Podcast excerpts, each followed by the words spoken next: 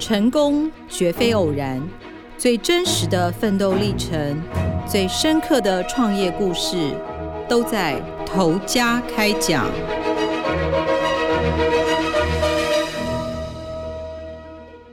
各位听众，大家好，欢迎收听由静好听与静周刊共同制作播出的节目《头家开讲》，我是财经人物组记者吕明杰。今天要先跟大家说一个关庙面老厂成功转型的故事。不过我们在聊关庙面之前，想先问问大家，有吃过干拌面吗？我第一次吃干拌面，大概是在十年前吃到的是阿舍干面。那个时候阿舍非常非常红哦，团购都要等大概三个月以上的那一种。那那时候第一次吃到，会觉得哎，酱料很香，很特别。面条我没有特别的印象。那后来呢，我陆续有吃过蒸拌面、老妈拌面跟 Kiki，你就会发现它的面条不一样了。那也没有想过呢，这个干拌面在这十年来会这么蓬勃的发展，连艺人都加入战局。像最早呢，曾拌面就是曾国成开的嘛，大家都知道。到现在呢，有萧敬腾。那网红的话，像是开健身房的。馆长也有推出干拌面品牌哦。那大家有没有发现，他们都有个共通点，就是干拌面几乎都会用到一种比较宽、有波浪造型的面条，口感很 Q，它叫做关庙面。那为什么呢？这个就跟今天要跟大家讲的这个面厂故事有关了。它叫做上智关庙面。那它不是关庙地区最老字号的一家，却是他们业界产量最大的，也是第一家科技化卖到台南以外县市、外销海外的关庙面厂。光是找他帮忙代工的干拌面品牌呢，就有将近五十家，其中最知名的，而且他能够讲的，也只有老妈跟 Kiki，因为很多客户都有跟他们签保密协定这样子。那快五十家的干拌面品牌耶，所以他每年的营收是快两亿元，光是做面就可以做到快两亿元哦。为什么他可以这么厉害呢？我们采访的时候呢，其实车子开到关庙地区，你可以看到很多传统的面条在晒关庙面的场景，就是摊在那里在户外做日光浴。关庙面最好吃的关键呢，就在于它不是用机器烘干，它是面条做好了以后，必须要推到户外用太阳晒干。它是一个靠天吃饭的产业，也因为是用太阳晒干，所以它不需要加防腐剂，口感也会比较 Q 弹这样子。如果你在路上随便抓一个台南人来问什么是关庙面，他们都会回答说：“哦，就是卤面呐。卤面是呢，就是在煮熟的面条上放上勾芡过的料汤，它是吃汤面的，那比较稠。在他们生日嫁娶啊，或是一些喜庆的场合，都会煮来吃。”那近几年关庙面给人的印象改变了哦。你问一些其他县市的，不要台南人，问一些其他县市的人，你问他什么是关庙面，可能得到的答案都是干拌面呐、那这个转变其实就是上至关庙面的老板吴金志带来的变化。我们一到他的面厂呢，就会先看到一个很大间透明的房子，在他工厂的前面，他们叫这个呃房子叫做阳光屋。所有的面条都是晒在里面的，不像传统我们一路上看到的这个面条是曝晒在外面。那当天的天气阴阴的，如果是传统曝晒在外面的面条，其实老板早就没有时间理我们了，他一定忙着就是把面搬到屋子里面去这样子，因为面条一淋到雨就会坏掉。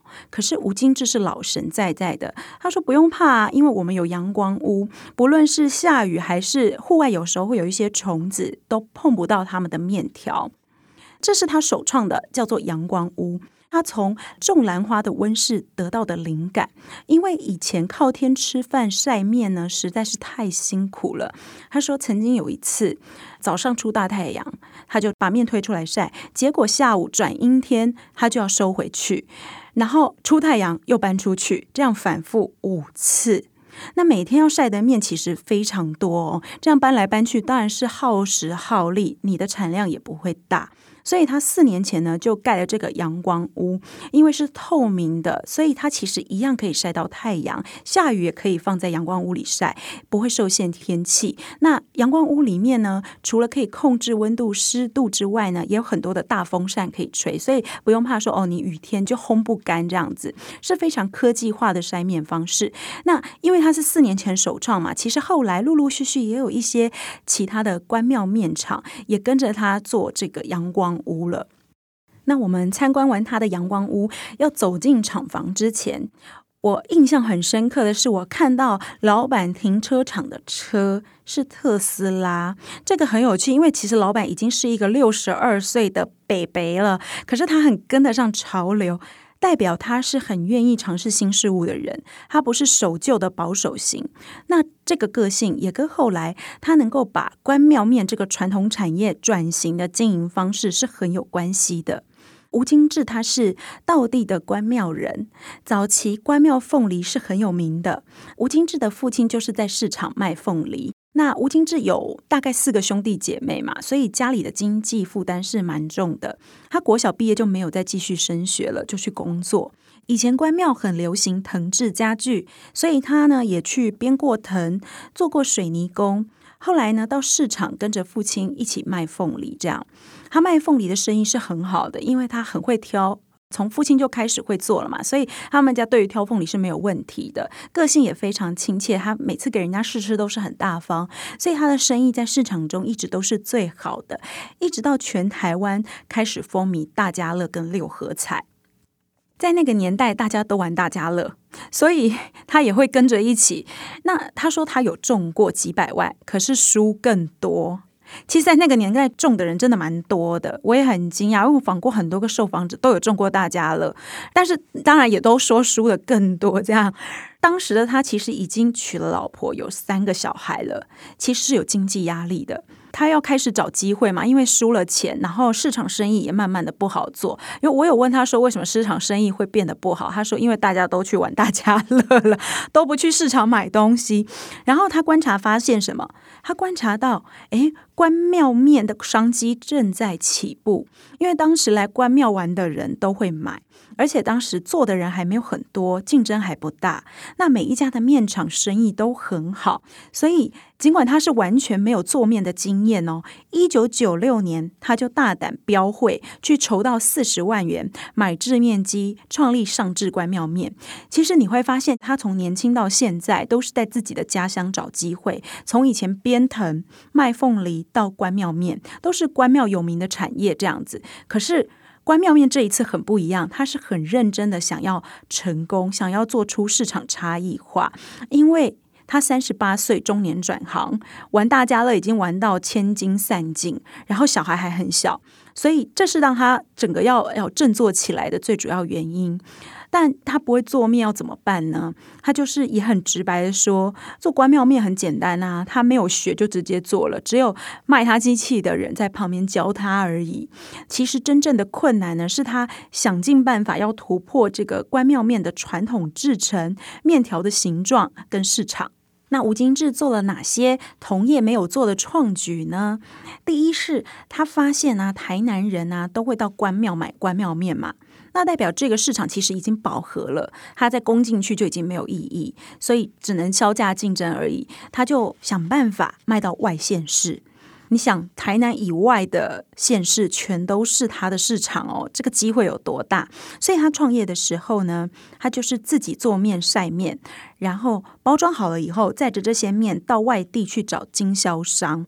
因为外县市是从未开发过的市场，所以他很快就卖进去了。那他也常常就是当天都要往返南北嘛，一天可能就只能睡四五个小时啊。因为那个时候刚创立，他没有请什么员工，就是他自己在做，可能顶多请一个师傅。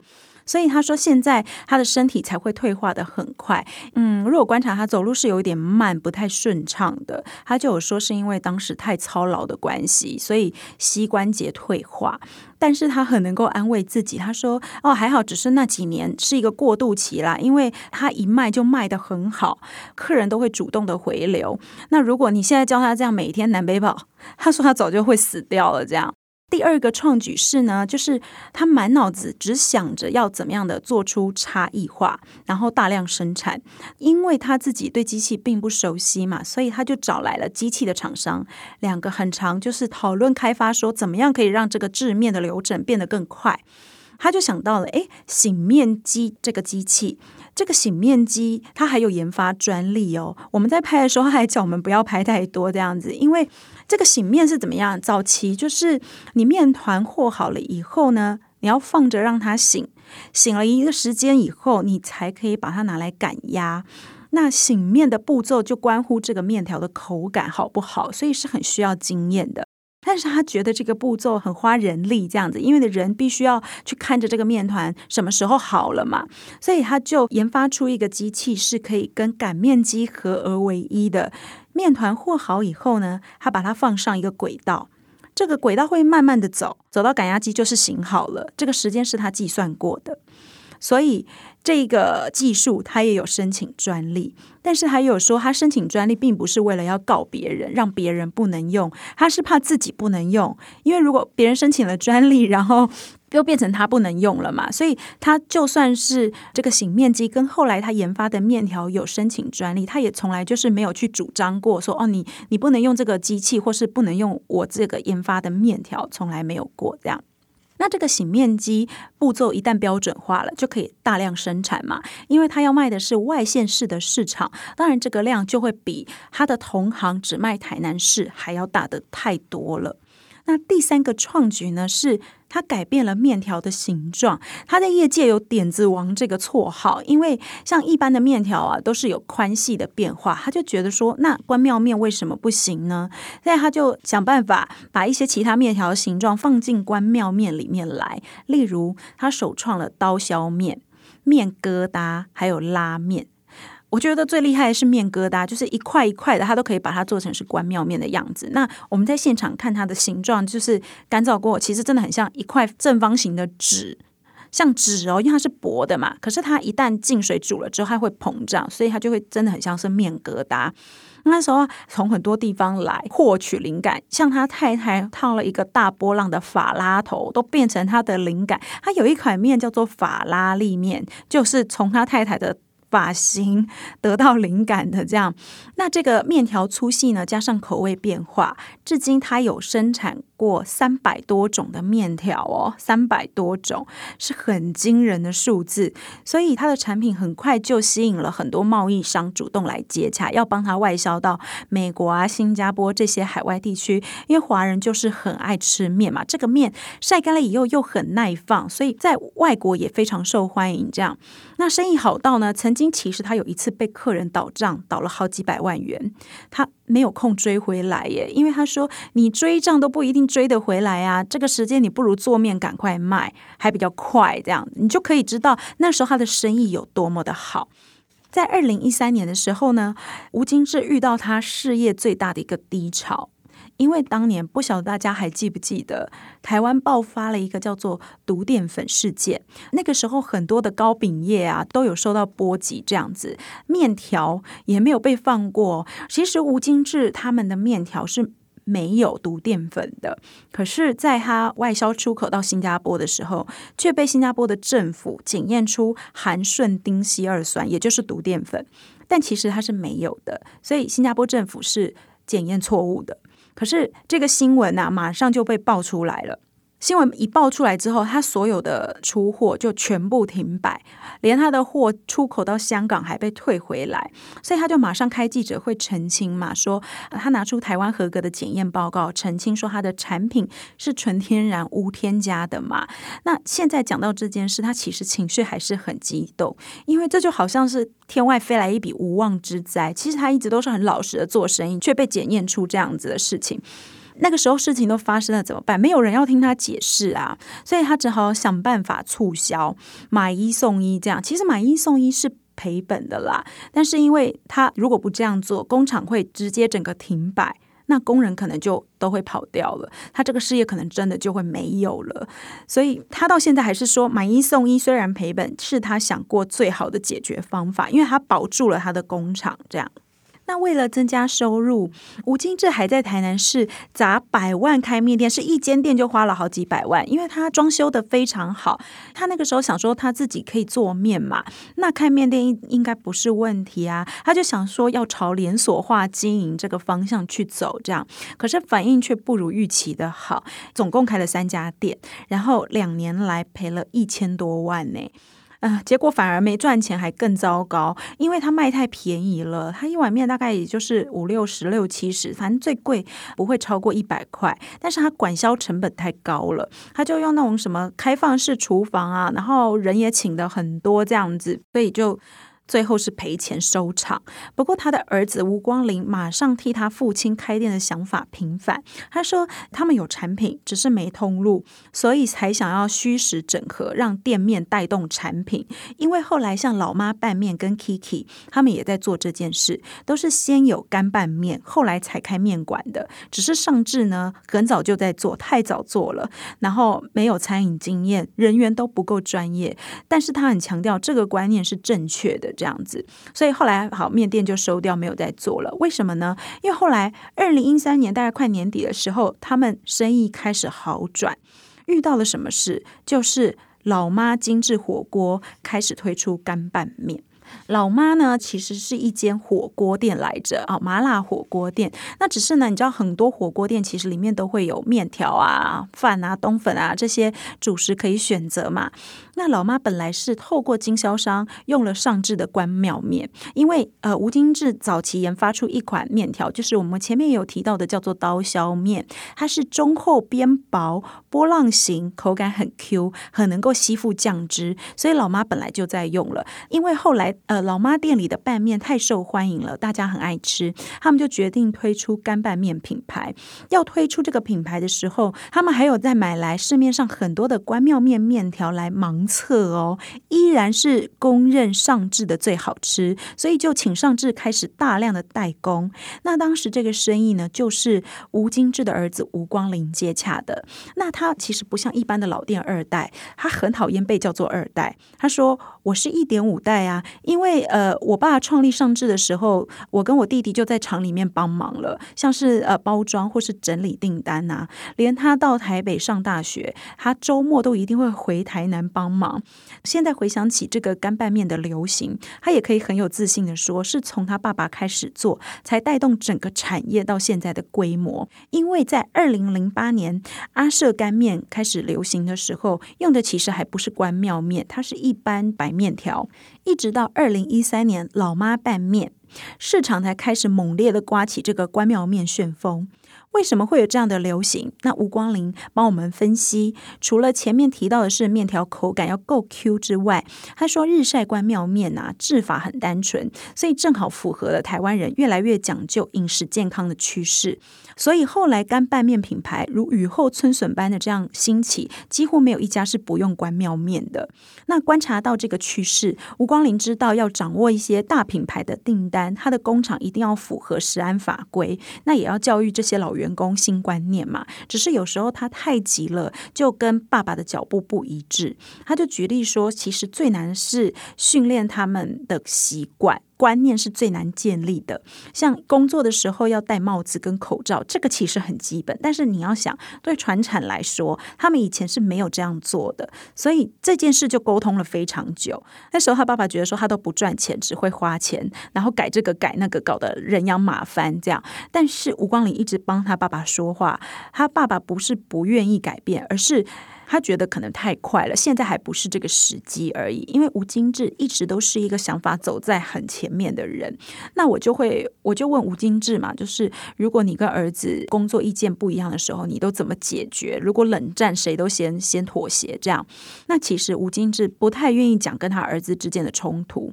如果我这样问他，都会不说话，或是转移话题。然后他还问我说：“冷战是什么意思？会冷吗？”我觉得这是他不想要父子的磨合被放大，一种保护儿子的表现啦。对啊，那只是因为他很传统，所以他他不知道怎么讲，他用他的方式。那像近几年。艺人跟网红抢进干拌面市场，很多其实后面都是有行销公司在操作的，就是找好的工厂再请艺人或网红来代言。那上至除了客制化面条的实力之外，吴光林呢就会提供酱料跟包装这些厂商资讯，因为有很多客人其实他是第一次接触干拌面的市场，他可能会不知道呃酱料啊，然后包装啊、设计啊要找谁。那吴光林因为很有经验了嘛，所以他就会帮这些第一一次接触面点的客户呢做一条龙的整合，而且是纯服务，没有再额外收费用的。所以很多客人会很满意这个服务，也会再介绍客人给他。现在才有这个快五十家的品牌都请他们代工这样。那吴金志其实呢，传统的爸爸都是不开口称赞儿子的。所以你连拍照要请他跟儿子搭个肩合照，他都不愿意哦。他认为说，呃，那个儿子打父亲这样不是很没礼貌嘛？这样。其实这不是我我观察啊，觉得这不是他们父子感情不好，而是吴金志是比较传统的。他认为儿子好，他不会开口讲。你问他业绩满意吗？他倒是很满意哦。他就是说，哦，像我们厂有那个 ISO 两万二啊，跟 HACCP 的认证，这些都是光临做的，就是他儿子。那公司业务都不用出去跑，你知道我们公司业务都是在公司里面接电话，客人都会自己找来。其实我觉得他这个就是一种认。可了啦，虽然他没有说出口，表明的说他他很满意儿子的表现，这样。那采访完这个老厂的故事，我觉得好像有时候好像是时势造英雄，可是也要英雄已经准备好了才有办法跳上舞台嘛。你说是干拌面的流行帮助了上智起死回生呢，还是上智对品质的坚持帮助了干拌面的流行？我觉得都有，是相辅相成的。机会永远都是留给准备好的人嘛。感谢各位听众的收听。如果有兴趣想要更深入了解上智关庙面，也可以上网搜寻台湾老店做自己的日光系列完整报道。也请持续锁定由静好听与静周刊共同制作的节目《头家开讲》。我们下次见。想听爱听，就在静好听。